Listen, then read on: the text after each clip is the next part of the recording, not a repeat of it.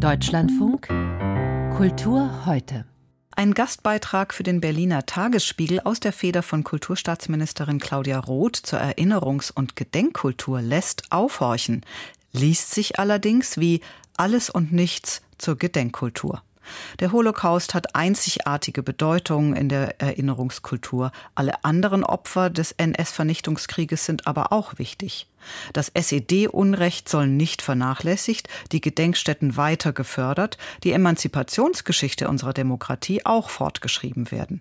Nicht zuletzt die Einwanderungsgesellschaft verlange eine moderne Erinnerungskultur, die auch Wege zur Integration weisen könne.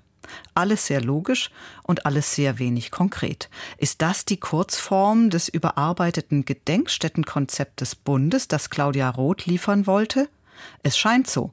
Berlin-Korrespondentin Claudia van Laak hat den über 40-seitigen Entwurf aus dem BKM für uns gelesen.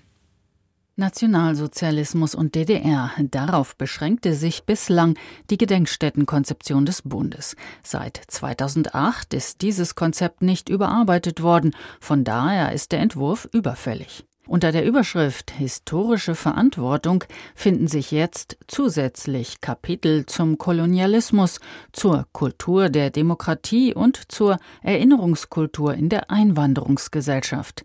Zitat Ohne dass die Zentrierung auf die Erinnerung an das Menschheitsverbrechen der Shoah und deren Singularität in den Hintergrund rückt, gebührt den Menschen mit Migrationsgeschichte ein eigener Platz in der deutschen Erinnerungskultur. Das Rahmenkonzept Erinnerungskultur, so heißt das Papier offiziell, vollzieht nach, was längst gesellschaftlicher Konsens ist. Ein erweiterter Blick, ohne zu vergessen, was im Zentrum dieser Erinnerung stehen sollte, eben die Shoah. Bereits der Koalitionsvertrag von Dezember 2021 thematisiert dies. Mehr als zwei Jahre hat es nun gedauert, bis Claudia Roth nachgelegt hat. Trotzdem ist ihr Haus beim Thema Kolonialismus nicht sehr viel weitergekommen.